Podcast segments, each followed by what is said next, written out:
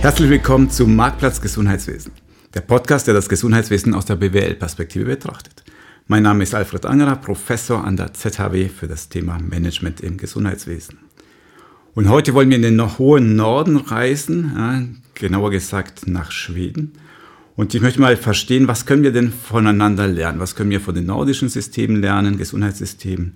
Wie schauen dort die Gesundheitspatientenreisen aus und was können die vielleicht von uns übernehmen? Und ich wollte hier schon sagen, live geschaltet aus Stockholm, aber stattdessen sage ich live eingeflogen aus Stockholm ist Misha Kämpfer bei mir im Studio. Herzlich willkommen, Misha. Dankeschön. Mischa, du bist ja Mitgründer bei Commentum, einem Beratungsunternehmen im Gesundheitswesen. Ihr macht ja vieles in der Schweiz, aber vor allem in Skandinavien.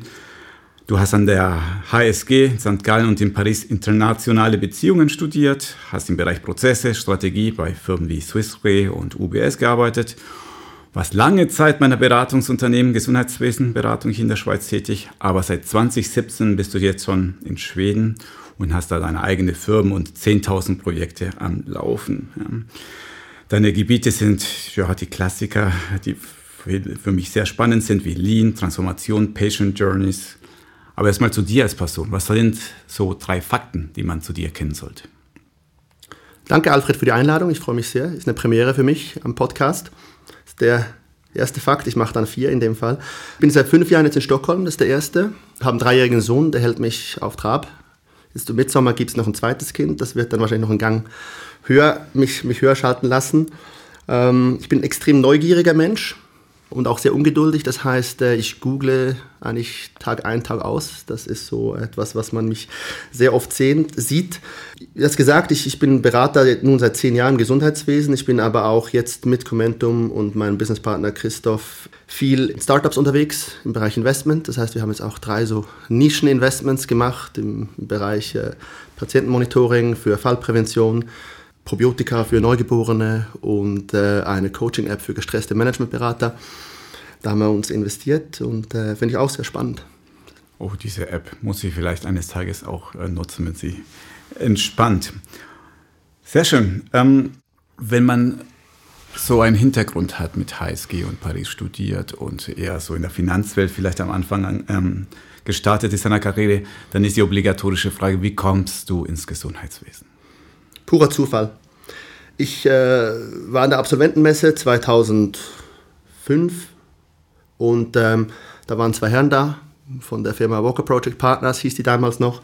Und die hatten einfach äh, die besten Gipfeli und die äh, größte Kaffeemaschine am, an der Absolventenmesse. Und da haben wir uns ins Gespräch gekommen. Und ich habe dann da ein Praktikum gemacht und hatte dann schon zuerst in der, in der stationären Psychiatrie erste Projekte. Ganz äh, wahnsinnig intensive Erfahrung und dann in der Rechtsmedizin von äh, Obduktionen bis hin zu äh, Kokaintests für äh, Regelbrecher im Straßenverkehr. Äh, eine sehr wichtige äh, Aufgabe fand ich damals. Trotzdem bin ich nachher dann in die, in die Finanzindustrie gegangen und bin dann nach sechs Jahren wieder zurückgegangen in die Beratung und wurde da und dann direkt in so einen Strategieprozess von einem Zürcher Regionalspital reingezogen worden, würde ich sagen. Und ähm, habe dann auch noch meine Lean-Kenntnisse aus der Versicherungsindustrie auch noch im Kantonsspital Graubünden einsetzen können, die da erste Gehversuche gemacht haben mit dem Thema Lean Hospital. Ja, und ich bin nicht einer, der so langfristig plant. Das eine führt zum anderen. Ähm, ich bin super froh, es ist so gekommen. Das Gesundheitswesen ist das, was mich antreibt. Ich will gemeinsam mit diesen Teams es für die Patienten besser machen, aber auch insbesondere für die Teams es auch einfacher machen, das Richtige zu tun.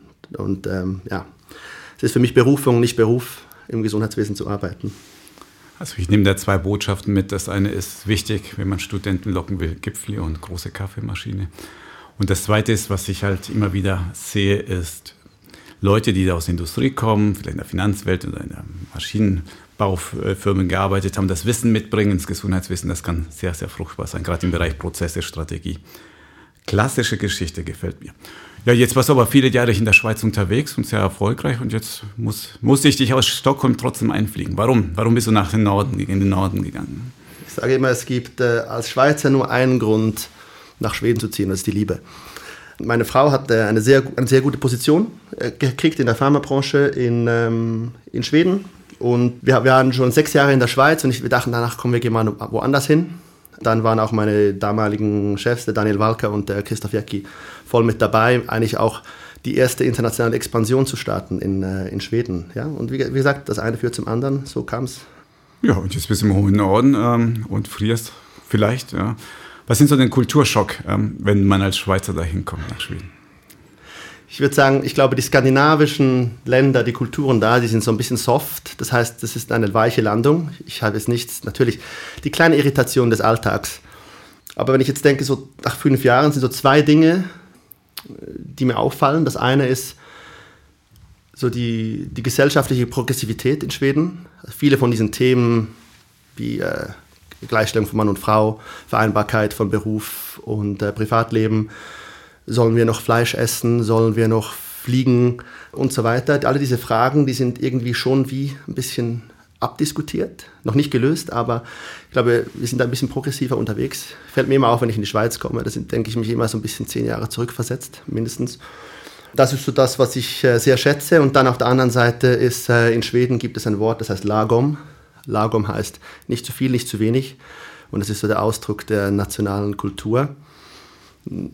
Ich arbeite jetzt seit äh, fast 15 Jahren in der Verbesserung, in der Optimierung äh, von Services, von Dienstleistungen und äh, ja, dieses Lagom-Prinzip, ich glaube, da werde ich mich nie dran gewöhnen.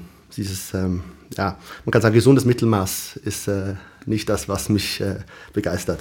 Also bei dir bräuchte man ja ein Lagom Plus. plus verstehe. Ich würde jetzt mal gerne verstehen, wie das schwedische Gesundheitssystem so insgesamt aussieht. Also kannst du uns das Executive Summary geben? Was mhm. muss ich denn wissen, bevor ich mich da mit dir unterhalte über Prozesse und Spitäle mhm. und Co., über das, Schweiz, äh, über das schwedische Gesundheitswesen? Ich muss sagen, ich habe eigentlich zuerst 2017 bis, bis zur Corona hin eigentlich primär in Norwegen gearbeitet, jetzt in Schweden. Was ich merke, je näher ich mit den Teams an den Patienten arbeite, die Probleme sind die gleichen, die Herausforderungen sind, sind identisch. Hochmotivierte Leute arbeiten sehr hart. Ähm, es fehlt links und rechts an, an Personal, oftmals auch ein bisschen an Geld. Das heißt, da würde ich sagen, kann man es eigentlich eins zu eins über, übernehmen. Ähm, beide Gesundheitssysteme, Schweiz wie Schweden, sind outcome-mäßig immer oben mit dabei. Wenn man das guckt, die Lancet-Studien, da ist, glaube ich, äh, Luxemburg zuerst, dann kommt Andorra und dann kommen Schweden und Schweiz. Würde ich sagen, sehr gleich. Wir geben gleich viel Geld als Anteil des äh, Bruttoinlandprodukts aus für das Gesundheitswesen. Und äh, ich denke, man kann sich glücklich schätzen in beiden Systemen. Jetzt sind auch beide föderal organisiert. Also man denkt immer, ja, Schweden, das ist hier zentralisierter Zentralis Zentralisierung, wie zum Beispiel in Dänemark. Aber es ist tatsächlich so, auch da haben wir die 21 Regionen die die Gesundheitsversorgung verantworten.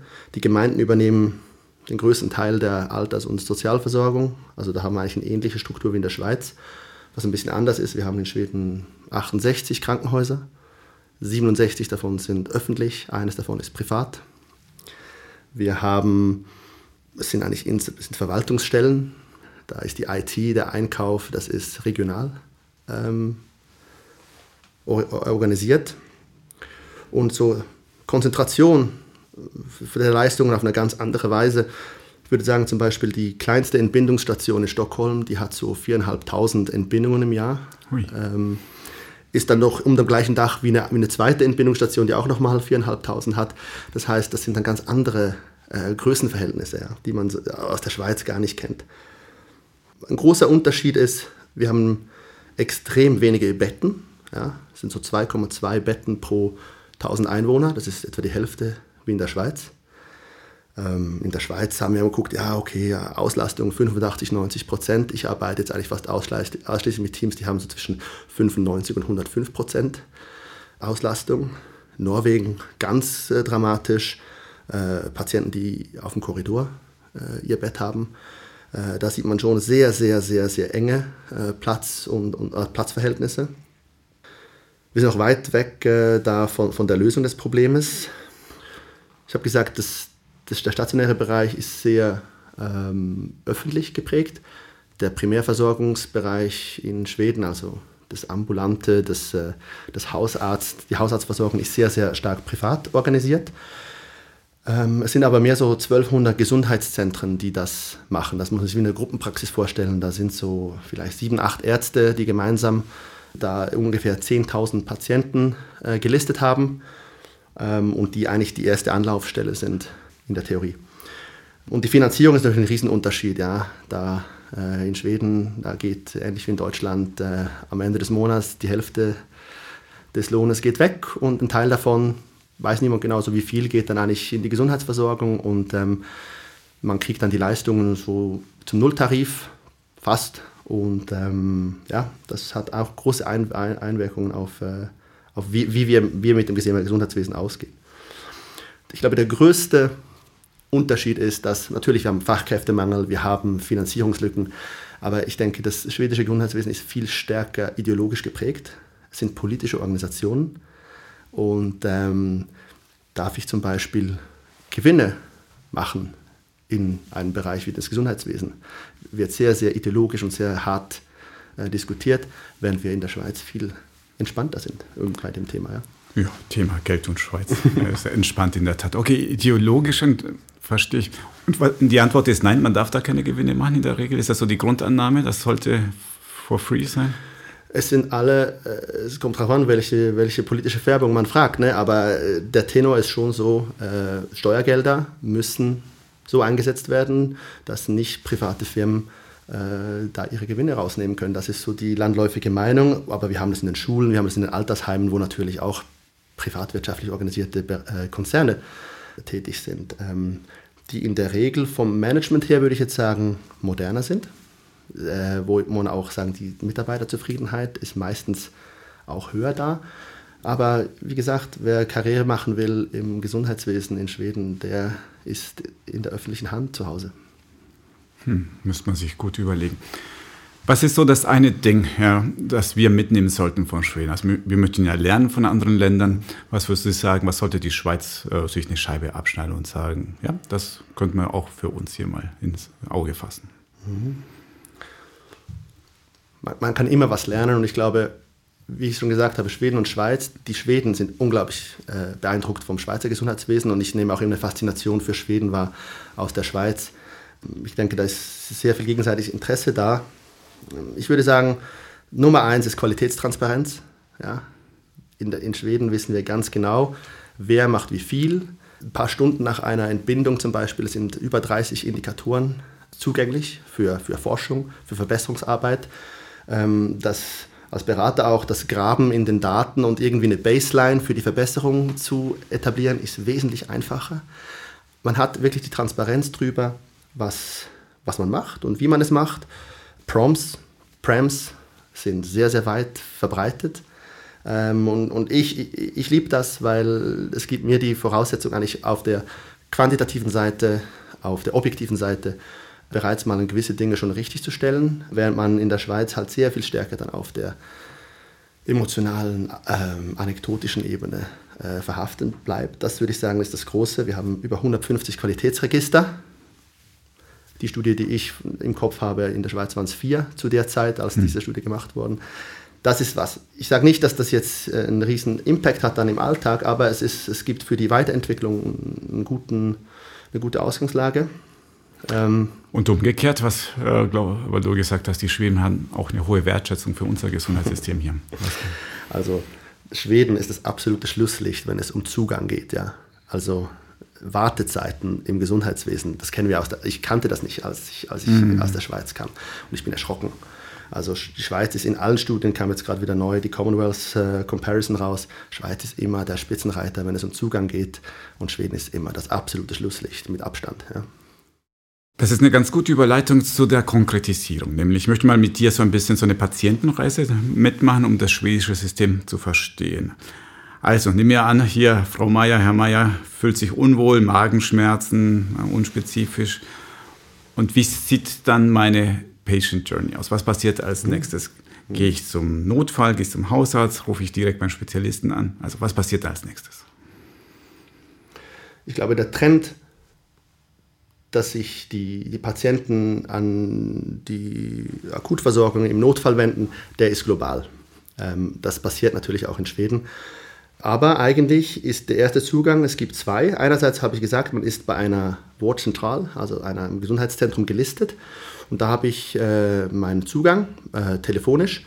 Oder 76 Prozent äh, der, dieser Gesundheitszentren haben digitale Kanäle. Ich kann da chatten.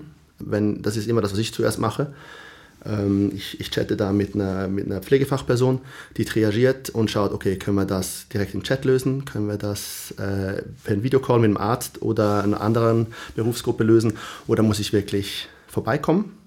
Das ist mal das eine. Und musst du? Also, oder könntest du auch persönlich vorbeigehen bei deinem Hausarzt? Nein. Nein. Habe ich keine. Das, ist, das gibt ein ganz klares Gatekeeping. Die Ärzte, die werden da geschützt. Ähm, es gibt auch jetzt momentan ähm, große politische Anstrengungen, weil wie in der Schweiz auch die Hausärzte oder die Allgemeinmediziner, die sind ungefähr gleich alt wie die in der Schweiz. Man hat ein bisschen mehr äh, Nachwuchs vielleicht in, in, so 15 Jahren, aber es gibt momentan auch eine Lücke. Das ist ein, ein Riesenproblem natürlich. Und ähm, eben das, da kann ich vorbeigehen oder eben mich digital melden. Das andere ist 1177, das ist eine nationale Hotline ähm, wo man äh, anruft. Auch da, das ist klassisch Telemedizin mit Telefon. Ich rufe da an und dann sagen die mir, ja, wir können das lösen. Sie müssen in Ihre Wortzentrale gehen, dann gibt es da elektronisch eine Überweisung oder ich gehe zum Notfall äh, oder ich muss, die rufen gleich die Ambulanz, je nachdem, was ist. Was ich auch spannend finde, nehmen wir an, ich habe eine Herpesinfektion, äh, ich merke, die kommt wieder ich chatte mit meiner Wortzentrale, sagen, ja, okay, wir wissen, Sie haben Herpes, dann macht es zwei Klicks und dann kriege ich mein Rezept und kann mir das sogar von der nächsten Apotheke nach Hause bestellen lassen. Innerhalb von drei Stunden habe ich das oder ich kann vorbeigehen, ich kann online gucken, wo ist das verfügbar, gehe da vorbei und äh, das Problem ist gelöst. Ja. Ähm. Das hört sich wirklich sehr geschickt an und mhm. schön gelöst. Wenn du chatten sagst, meinst du das Wort wörtlich mit tippen oder ist es ja sprechen oder nee, habe nee, ich beides? Chatten, ja? chatten. Also. Es ist, äh, hat sich gezeigt, insbesondere, das hat eigentlich jetzt, äh, das gibt es schon lange, die asynchrone Kommunikation. Ich kann abends schreiben und morgens kriege ich eine Antwort. Und das Zweite ist auch insbesondere in der psychologischen Distanzberatung hat man, hat man gesehen in Schweden, dass insbesondere äh, Personen mit psychologischen Problemen lieber chatten als eigentlich per Videocall sprechen. Das finde ich, äh, find ich äh, eine gute Lösung, weil es eben genau sowohl synchron wie asynchron eigentlich die Kommunikation ermöglicht. Und, aber ich gebe dir vielleicht noch konkret so ein bisschen zu den Zeiträumen noch einen Input. Ja.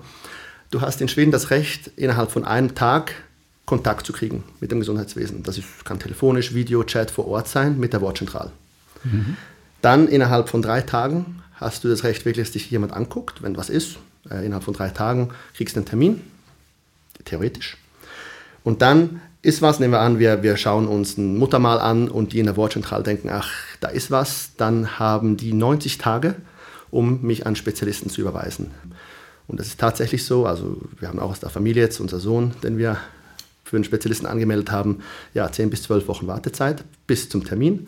Und dann nochmal weitere 90 Tage nehmen wir an, ich muss nachher das Muttermal rausnehmen, nochmal weitere 90 Tage und das sind natürlich Zeiträume, wo wir in der Schweiz äh, uns das nicht vorstellen können, was das heißt.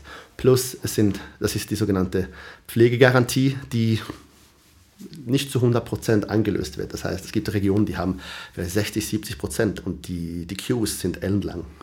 Ich wollte gerade fragen, weil das ist ja eine Maximalwartezeit und die wird auch häufig genutzt sozusagen. Es ist nicht, dass es stark und äh, viel schneller geht, sondern die ist tatsächlich die Realität. Und daher kommt auch, wenn du guckst, in Europa? Wer sind die großen Player im Bereich Digital Health, wenn es darum geht, Telemedizin über Video, über Chat, über, über e, äh, irgendwelche E-Health-Lösungen? Krü ist die absolute Nummer eins. Äh, neben Babylon Health natürlich aus der, aus der UK. Und, aber es gibt ganz viele schwedische Firmen, die genau diese Lücke, diese, diese Access-Lücke eigentlich genutzt haben um sich zu, zu etablieren und da sehr, sehr viel Erfolg haben. Ja. Aber ähm, was machen die? Machen die schon die Anamnese und Selbsttherapie oder was, welche, wie wird die Lücke geschlossen genau? Ja, die, haben, die haben angefangen mit traditionellem Video-Call. Ja. Ich, ich kriege eine direkte Line zum Arzt. Und zum Spezialisten auch nur zum äh, Es gibt auch Spezialisten mhm. äh, oder solche, die sich auf Spezialisten fokussieren. Das gibt es auch. Aber primär ist es Allgemeinversorgung. Ja? Und es ist natürlich auch die Kritik, natürlich, oder hier so mit äh, Erkältungen und so ein bisschen minder akuten äh, Geschichten belastet man ähm, eigentlich das System. Ja? Das ist das eine. Aber was wir auch gesehen haben, viele von denen haben heute auch physische Gesundheitszentren. Das heißt, die haben auch gemerkt, okay, wir können hier so ein bisschen die absoluten Leitfälle abfangen, äh, wenn wir das machen. Aber wir brauchen auch ein bisschen mehr Heavy-Infrastruktur, ähm, wo wir die Leute dann auch angucken können, wo wir den Diagnose stellen können, wo wir die behandeln können. Das heißt, die meisten haben heute äh, physische Plätze, wo man, wo man hingehen kann. Und andere machen zum Beispiel ein ganz smartes System, Dr. 24 oder Plattform 24 zum Beispiel. Die integrieren sich eigentlich in das öffentliche System und sagen, 9 bis 17 Uhr übernehmt ihr die digitalen Kanäle und in der Nacht übernehmen wir das. Und wir sind eigentlich White Label, euer digitaler Kanal zur Bevölkerung. Und es gibt andere, die sagen, ja, wir, wir verkaufen die ganze Plattform an äh, internationale Gesundheitsanbieter. Ähm, da ist sehr viel gegangen und äh, ich würde sagen, das ist was, was ich sagen würde, kann man sich in Schweden gut angucken, so diese digiphysischen Geschichten, weil in der Schweiz höre ich immer, ja, die Zukunft des Gesundheitswesens ist digital und ich glaube, es ist nicht digital. Die Zukunft ist digiphysisch. Ja? Digital, wenn es geht und physisch, wenn es notwendig ist. Und wir denken immer noch, das Digitale wird das Physische ersetzen, wird es nicht. Es wird es komplementieren. Es ist eine günstige, schnelle, flexible Lösung, Zugang zu schaffen, aber das Physische wird immer bleiben. Aber wir müssen auch diese teuren Ressourcen auch ein bisschen besser schützen. Heute kann ich ja in der Schweiz einfach in Notfall reingehen und es gibt keine Barriere. Ja? Ähm, das Gegenbeispiel hier ist Norwegen, wo, ich, wo 85 Prozent der Patienten, die reinkommen, angemeldet sind vom Hausarzt oder von so einer Hausarztpraxis und die anderen 15 Prozent, die kommen mit Ambulanz oder Helikopter da rein. Ja? Das ist eine ganz andere Voraussetzung.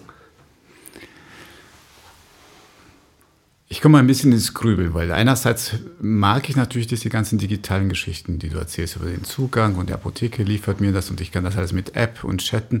Andererseits, äh, wenn ich gegen Digitalisierung bin, würde ich ja sofort darauf hinweisen, ja, guck mal, ja, ja, aber die, dafür müssen die so ewig warten, das ist ja alles nur aus der Not geboren. Also Gibt es eine Welt, wo wir beides haben können, ja, wo sowohl, sowohl kurze Wartezeiten, ich werde schnell behandelt, als auch diese ganzen digitalen Bequemlichkeiten und Vorteile, die das hat? Veränderung braucht doch immer eine Burning-Plattform, oder? Einfach so, wenn es uns gut geht, wenn alles läuft, wenn noch viel Luft im System ist, ist es schwierig, Veränderungen äh, herzutragen.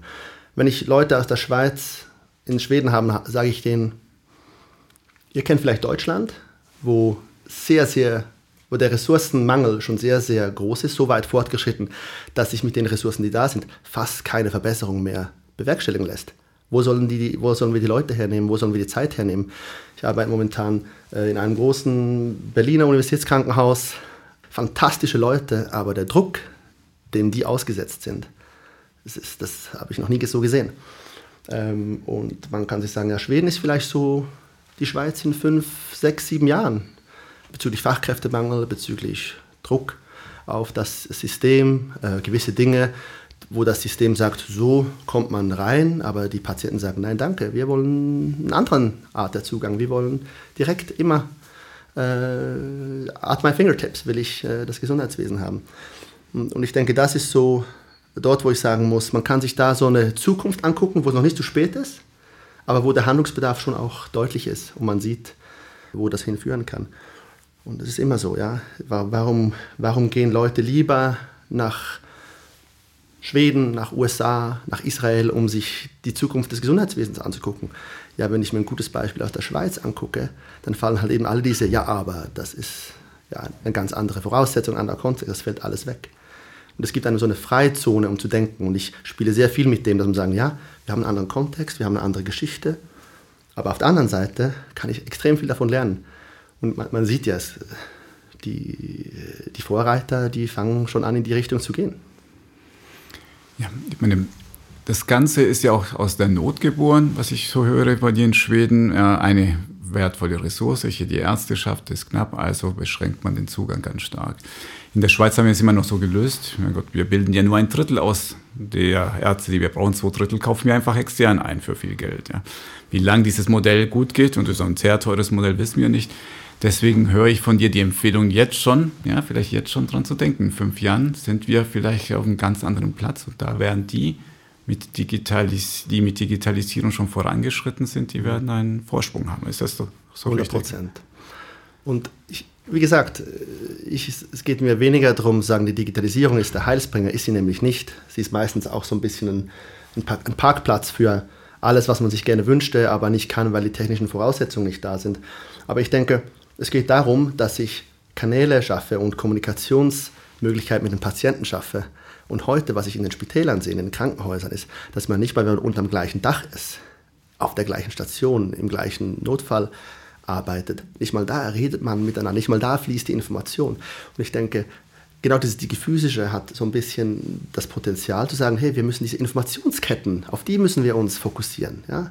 Dass wir nicht jedes Mal wieder den Patienten neu fragen, was ist los? Dass das schon drin ist und dass sich die Leute das auch angucken. Heute sehe ich viel Papier, viel Doppelarbeiten, äh, viel Informationsverschwendung und ich denke, dass die Gefühle hat das Potenzial, diesen Prozess auch zu moderieren. Ja. Damit sind wir auch mitten im Thema Innovation, Digitalisierung. Mhm. Und ich möchte mal das äh, spürbar machen. Mach uns doch mal Lust auf so, was in Schweden schon heute alles möglich ist. Du hast ja schon angefangen mit dieser App, wo ich chatte, ein Arzt äh, und mit der Apotheke. Aber wo spüre ich als Patient das auch im Alltag, das Thema Digital Health? Mhm. Und jetzt erwartest du hier so diese wirklich äh, avancierten AI-Lösungen und Virtual Reality und so weiter. Ich denke, man muss mal drei Schritte zurückgehen und sagen, hm, wie stellen wir überhaupt sicher, dass der, der am anderen Ende der Leitung ist, auch der ist, der sagt zu sein. Und es sind ganz banale Dinge, die elektronische ID zum Beispiel, dass ich mich über eine App authentifizieren kann und ja, ich bin ein Mischer Kämpfer super wichtig. Ähm, und ich sage immer, ja, die elektronische ID ist wie ein iPhone. Habe ich keins, brauche ich es nicht. Aber sobald ich es mal habe, will ich es nie mehr weggeben. Ähm, das ist eine. Dann das gleiche auch für das äh, Personal. Es gibt einen nationalen Standard, wie ich mich authentifizieren und einloggen kann. Es gibt nationale Infrastruktur für den Austausch von Daten. Ich sage nicht, dass die Daten nation, nationweit, also schwedenweit fließen, aber die Infrastruktur ist da. E-Medikation habe ich schon gesagt, Überweisungen elektronisch, das sind so ganz basale Funktionen. Ich würde mal da starten. Ja? Und dann kann man weitergehen. Ähm, es gibt heute schon äh, in Schweden mehrere Anbieter von äh, AI-backed äh, Triagesystemen. Und ich habe das schon mehrmals Schweizer Ärzten eine, eine Demo gezeigt ähm, und die haben versucht, das zu überlisten und es ist wahnsinnig, es trifft immer die richtigen Entscheidungen und sagt, du sofort Ambulanz anrufen, du auf den Notfall, du musst ins Gesundheitszentrum und du kannst äh, dir aus der Apotheke was holen. Fangen wir mal bei dem ersten, weil du gesagt hast, hier zum Thema ID, elektronische Identifikation. Du kommst jetzt als Ausländer da rein und auf einmal bekommst du eine Nummer, die ist sie vielleicht mit der Sozialnummer sogar verknüpft? Ist das gleiche, ja. Okay. Also ich kann meine Steuererklärung mit Ja oder Nein per SMS bestätigen. Das ist natürlich kulturell ein Schock. Ja, erstens das und zweitens, wie hat sich das angefühlt? Dachtest du, oh Gott, gläserner Patient, gläserner Mensch oder warst du dem offen gegenüber? Ich habe einen Gmail-Account, ich habe eine Apple-ID, ähm, ich kommuniziere mit meiner Bank elektronisch. Da ist es mir auch, gehe ich auch davon aus, dass meine Daten sicher sind. Und ähm, es gibt, wenn man sich anguckt, es gibt, vereinzelt gibt es Probleme mit, mit dem Thema. Ähm, ich glaube, die Barriere hier ist kulturell. Ja? Die Schweiz ist das Land des Bankgeheimnisses, wo wir es lieben, dass niemand einen Überblick hat über, was ich als Privatperson tue. Und ich, respektiere das. Ich sage einfach, der Preis, den wir systemisch dafür zahlen, wird immer höher und ich denke, wir werden nicht in der Zukunft darum herumkommen. Und ich denke, wir versuchen in der Schweiz bereits schon Lösungen für die Anwendung zu konzipieren, aber wir haben diese Basisinfrastruktur äh, nicht, oder? Schweden ist da deswegen so weit vorne in der, im, im Bereich der, ähm, der E-Health oder der, der Digital Maturity, weil sie einfach diese Basisinfrastrukturen rechtlich wie infrastrukturell äh, gelöst haben. Es ist ganz klar, der Patient hat Recht, jederzeit seine Daten einzusehen. Noch vor GDPR war das schon, war das schon so. Ähm, die Infrastruktur habe ich schon genannt. Es gibt eine Elektro nationale E-Health-Behörde, ja, die dann in no time eine sichere Lösung hingekriegt hat für die Covid-Passes zum Beispiel. Elektronisches Patientendossier, Habe ich noch nie angeguckt, muss ich ehrlich gesagt sagen. Aber es gibt die. Ja, ja. Ach, Stichwort EPD. Wurdest du überhaupt gefragt, ob du eine EPD haben willst? Nein, wurde ich nicht. Und wie gesagt, vielleicht, äh, vielleicht ist das, äh, werden wir in 20 Jahren sagen, das, das, ist richtig naiv, wie wir das da gelöst haben. Ähm, ich bin ein Riesenfan davon, persönlich, wie auch äh, in, mein, in, meiner Position als, als, als Ratgeber. Ähm, denke ich, das ist die, die Zukunft und man muss auch sehen, es geht auch digital, dieser Plattformeffekt ist immer mit Skaleneffekten und ich denke nicht, dass die Schweiz 20 Lösungen braucht. Ich denke, sie braucht eine, die für alle funktioniert, anstatt äh, in acht Ecken der Schweiz zu experimentieren. Und mit äh, gemischten Erfolgen, würde ich sagen, oder gemischten Ergebnissen. Ja, das ich, kann auch, ich kann auch sagen, vielleicht, okay, was ich auch liebe, ist die Terminbuchung online, kein Problem.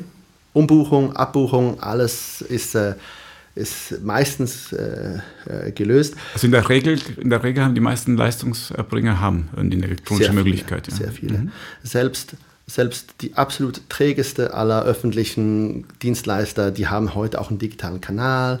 Da kann ich buchen, da kann ich chatten, da kann ich äh, Videodiskussionen äh, machen. Ähm, es gibt ein Gesundheitsinformationsportal, ja, auch staatlich, so ein Wikipedia des Gesundheitswesens wo ich mir äh, sehr viel Information runterladen kann, mich, mich sehr viele Videos mir angucken kann. Es gibt es auf zig Sprachen, äh, wo ich mich selber informieren kann. Und ich denke, es ist auch, wie du sagst, auch ein bisschen äh, in Schweden ein Ausdruck des, des Mangels, dass man sagt, schau doch erstmal selbst, ob es nicht vorbeigeht. Ja? Das ist so ein bisschen, wo es dann für mich auch so ein bisschen kippt, ja, wie viel Verantwortung überträgt man dann dem Patienten auch äh, jetzt sich mal selber zuerst zu, zu heilen. Ja? Aber es gibt, ähm, es gibt da so eine, äh, eine Redewendung, der Löser sei, das löst sich. Mal abwarten und gucken, ob es nicht von selbst vorbeigeht. Ja? Das, so das ist auch so eine Attitude, die ich nicht unterschreibe, aber die halt in diesem System auch sehr inhärent ist. Ich spüre das IKEA-Prinzip hier, ja? ja? Also hier hast du mal ein Bauset, mach, mach doch selbst einen Schrank auf. Ja, ja? Das ist genau. spannend, das ist auch ein Gesundheitswesen. Das ist, IKEA hat es geschafft, uns übrigens das als das Vorteil zu verkaufen. Ja? Dass, ja, dass du sagen, ey, du bist so stolz darauf, wenn du den Schreibtisch selber zusammenbaust, selber nach Hause transportierst. Mhm. Wenn ich bei mir zu Hause schaue, hätte ich doch ab und zu gerne mal professionelle Hilfe gehabt. Ja, ja gut, und im Gesundheitswesen wünsche ich mich das auch, dass ich nicht das Kit zum Selbstoperieren nach Hause geschickt bekomme. Ich denke, ein großes Thema, wo sehr viel Diskussion und Debatte drum ist momentan sind so diese Komplexchroniker, also Leute, die ihr Leben lang Unterstützung brauchen werden, ähm, aber viele unterschiedliche Disziplinen und Behörden mit äh, im Care-Prozess dabei sind. Und das ist ja eine extrem kleine Gruppe, vielleicht sind vielleicht drei, vier Prozent, aber die Kosten sind ein Vielfaches davon. Und es gibt Studien, es gibt so eine nationale Behörde für ähm, Gesundheitsdatenanalyse, die jedes Jahr muss man sich vorstellen wie das Opsan in der Schweiz, aber halt einfach wesentlich breiter und, äh, und, und, intensiver. Ähm, die sagen, ja, wir haben 30 Prozent der Patienten, die verursachen 80 Prozent der Kosten und wir investieren das Geld überhaupt nicht entsprechend dessen. Und ich glaube, das ist das große Thema. Das ist das nächste große Thema, diese Komplex-Chroniker. Und haben wir die im Griff, dann werden viel, viel Ressourcen auch für die episodischen, einfachen Geschichten frei. Denke, auch Prävention ist was. Es gibt in ähm, Schweden ein, äh, ein Startup oder ein Scale-up, das ich denke, wird das nächste Big Thing sein. Das ist Health Integrator. Ähm, die screenen von, wir sagen von der SBB zum Beispiel, screenen die äh, in Schweden, dem Äquivalent screenen sie so die Männer 45 bis 55, ein bisschen Übergewicht, zum Teil Raucher, trinken ab und zu mal gerne ein Bier, ähm, screenen die und ähm, holen sich da ziemlich viele Prädiabetiker raus und bieten denen dann eine Plattform an, wo sie eigentlich dann über Coaching, One-on-One, -on -one, aber auch über individuelle Angebote, die sie sich buchen können, innerhalb von sechs Monaten über 60 Prozent dieser Patienten gehen wieder aus dieser Risikozone raus. Und ich glaube, da spielt in Zukunft die Musik, die Chroniker und die Prävention. Das, das möchte ich vertiefen, weil Prävention ist ja immer boah, das Schwierigste, was überhaupt gut umzusetzen ist, weil es sehr schwierig Geschäftsmodelle dann nachhaltig zu entwickeln. Wenn du sagst, die werden gescreent, freiwillig, unfreiwillig, wo kommen die Daten her? Sie kriegen das Angebot okay. vom, vom Arbeitgeber hier, kostenfrei. Könnt ihr, es ist ein, ein, ein kleiner Bluttest, kleine Anamnese, Fertig. Mit dem Versprechen was? Dass man nachher einerseits mal das Resultat kriegt. Ja? Die meisten Leute, die gesund sind, kennen ja, oder die sich einigermaßen gesund fühlen, die, die wissen ja nicht, wie ist mein, mein, mein Glukosewert. Ähm, und dann, dann, wenn du Prädiabetiker bist, dann kriegst du Zugang über die berufliche Gesundheitsvorsorge auf diese Plattform und kannst dir deine Angebote maßgeschneidert zusammenstellen. Das ist ja aber ein privates Unternehmen. Das ist, das ist ein privates Unternehmen, aber sehr spannend ist, es ist die Scandia-Versicherung, die über einen Social Impact Bond das finanziert. Das heißt, die schießt eigentlich der Region dieses Geld vor und hat dann sogar noch einen Performance-Aspekt drin. Das heißt, nach vier Jahren guckt man sich an, okay, wie viel Geld hat eigentlich die Region gespart über diese Lösung? Und dann, ich weiß nicht mehr genau, wie der Schlüssel ist, werden diese Profits geshared. Und das sind so Geschäftsmodelle, weil die Finanzierung ist ein Riesenproblem. Ja? Mhm. Heute will niemand für Prävention bezahlen. Alle sagen, es ist wichtig, aber die Arbeitgeber sind wahrscheinlich noch die ehesten, die, die dafür noch aufkommen, weil die sehen, okay, Rückenschmerzen, äh, Prädiabetes, das äh, macht meine Leute krank. Aber das öffentliche System, ich weiß nicht, wie es in der Schweiz ist, aber in Schweden auch, 3-4 Prozent des Budgets geht auf Prävention. Und wir sagen, das ist so wichtig ähm, denke ich, ist kein zukunftsfähiges Modell. Also die Finanzierung müssen wir lösen. Äh, einerseits, wer trägt die Kosten und wer äh, nimmt die Benefits nach Hause. Und das Zweite ist dann auch, und da sind wir dann im Thema integrierte Versorgung, was ich manchmal nicht verstehe, wir nehmen, jetzt in Schweden ist es so, ich, oder ich nehme aus, einem, aus einer Kasse Geld und verteile es dann in zwei unterschiedliche Pötte die dann nicht mehr ganz dementsprechend, was eigentlich auch konsumiert wird und äh, denkt dann, ja, okay, jetzt äh, arbeitet mal schön zusammen. Und ich denke, das ist auch so was, äh, was in der Zukunft werden wir ändern. Tarifsysteme sind heute leider eher ein Hindernis als ein, ein Motivator für, für, für Innovation. Boah, das ist immer so ein schwieriges Thema. Ja, wie kann man die gesamte Innovation vorantreiben? Und vielleicht mal im Kleinen ein bisschen gedacht, weil das ist ja eine Diskussion, die ich auch immer mit meinen Weiterbildungsteilnehmern führe, die mir erzählen, ja, schön und gut mit den Prozessen, Digitalisierung, aber wann sollen wir das machen? Also einerseits ist Mangel ein ganz guter Innovationstreiber. Wir müssen eine Lösung finden für das Problem, also erfinden wir etwas. Andererseits, wenn der Mangel herrscht, sind die Leute alle unter Stress und Druck und haben gar keine Zeit für diese Innovation. Wie haben Sie denn die Schweden äh, gelöst oder wo stehen die heute? Wie offen sind Sie dafür, wenn hier Mischa reinkommt und sagt, komm, lass uns was Neues ausprobieren? Ja, in dem Fall würden Sie wahrscheinlich sagen, nein, danke. Aber es, es, geht, ja, es geht ja darum, die Leute, und das sind die, die mich interessieren, ja, die wirklich jeden Tag mit den Patienten arbeiten, die Ärzte, die Pflegenden, die Therapeuten, die, äh, das administrative Personal, die wirklich für die Patienten 24-7 da sind. Und die sind natürliche Problemlöser. Die lösen jeden Tag zig Probleme für ihre Patienten. Ja? Die suchen innovative Möglichkeiten. Äh, die medizinisch, der medizinische Fortschritt ist gigantisch, wenn man guckt, wie viele Leute heut, heute kardiovaskuläre Probleme überleben im Vergleich zu vor 20 Jahren. Wo es ein bisschen schwieriger wird, ist natürlich der Service, diese Prozessinnovation. Ja?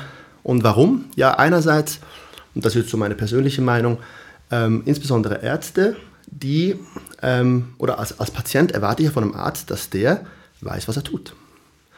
Und oftmals wissen die auch ganz genau, wenn ich das hier mache, erwarte ich diesen Effekt. Passiert es nicht, muss ich was anderes probieren. Also, dass ich ist in dieser Zone der Sicherheit, bin ich Tag ein, Tag aus unterwegs und bin dafür bereit, auch über Durchschnittliches zu leisten. Ist bei der Pflege das Gleiche, aber die haben ein bisschen anderes Berufsverständnis.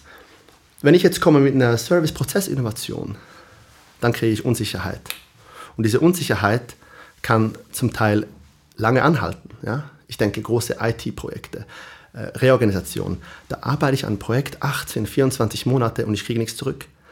Und ich denke, ja, wir haben, wir haben keine Zeit, ja, aber wir müssen uns diese Zeit nehmen, aber wir müssen sie dann auch intelligent einsetzen. Also ich kann wieder sagen, vor zwei Wochen war ich an der Charité, habe ich mit drei Teams äh, haben wir an, an Lösungen für die Station der Zukunft gearbeitet. Was da in zwei Tagen an Lösungen, an Energie hervorkommt, ist unglaublich. Es geht. Aber es braucht einerseits ein Management, das nicht nur sagt, ja, ich spreche Geld und Zeit dafür, sondern nachher auch die Lösungen, auch wenn sie nicht im Sinne des Unternehmens sind, dann auch die weitertreiben.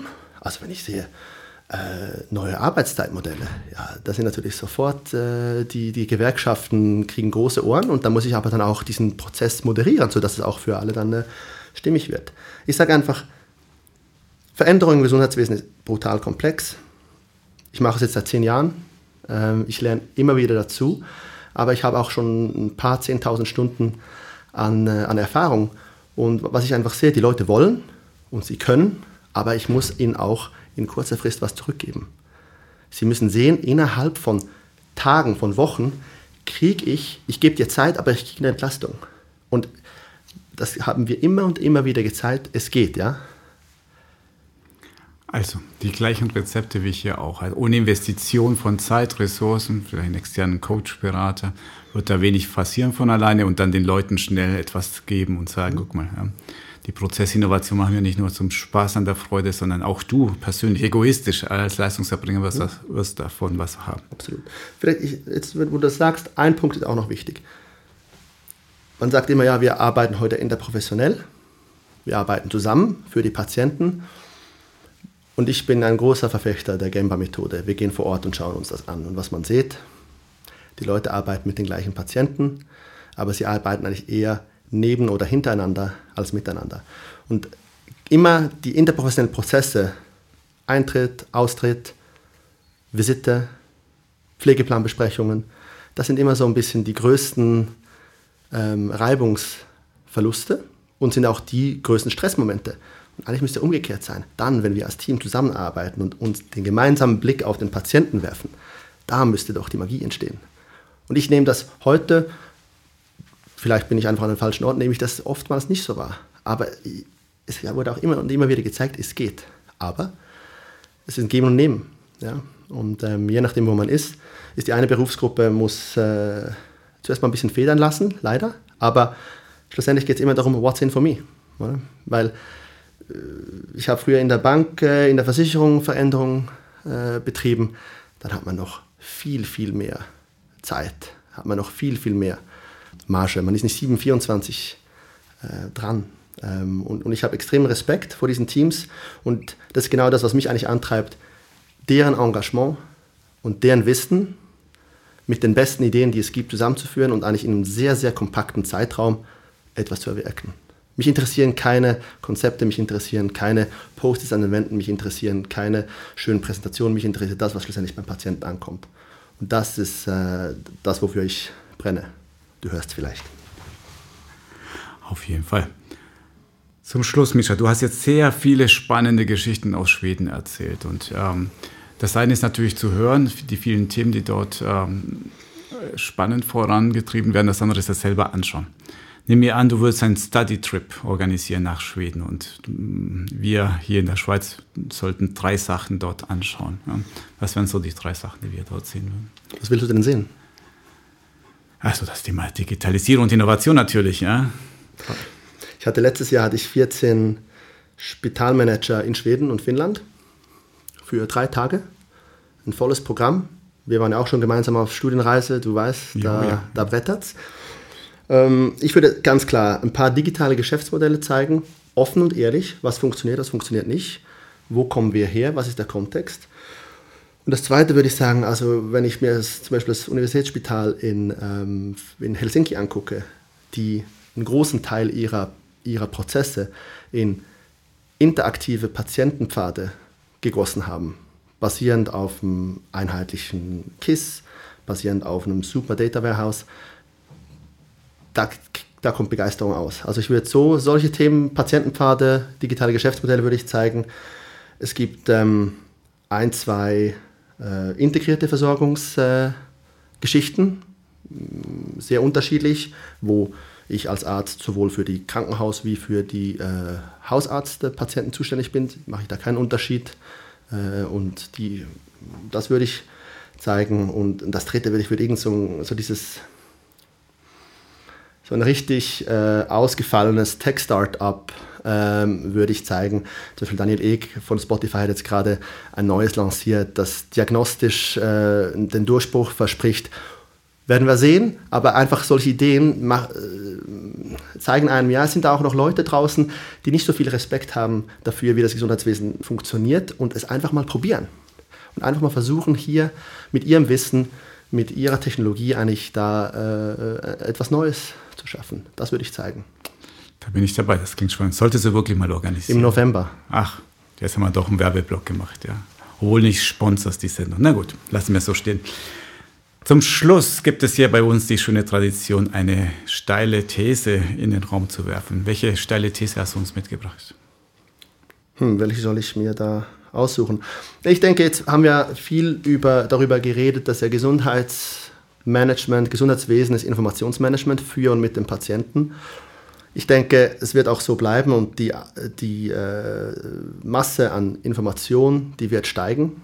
Heute ist der Mensch im System schon ein bisschen das Bottleneck. Ja? Wir können gar nicht mehr alles, alle Informationen, die wir heute diagnostisch aufnehmen, ähm, prozessieren. Ähm, und darum wäre meine steile These, erst wenn wir das Gesundheitswesen entlang des Informationsflusses strukturieren und aufbauen und dieses Wissen besser nutzen, werden wir Zeit haben und Energie haben für die anderen großen Fragen, die uns auch noch bevorstehen. Mischa, ich danke dir für das Gespräch. Besten Dank für die Einladung. Das war unsere Folge von Marktplatz Gesundheitswesen. Ihr kennt, was jetzt kommt, nämlich Kommentar, Lob und Kritik bitte an info@gesundheitswesen.org. Ich danke euch fürs Zuhören und bis zum nächsten Mal.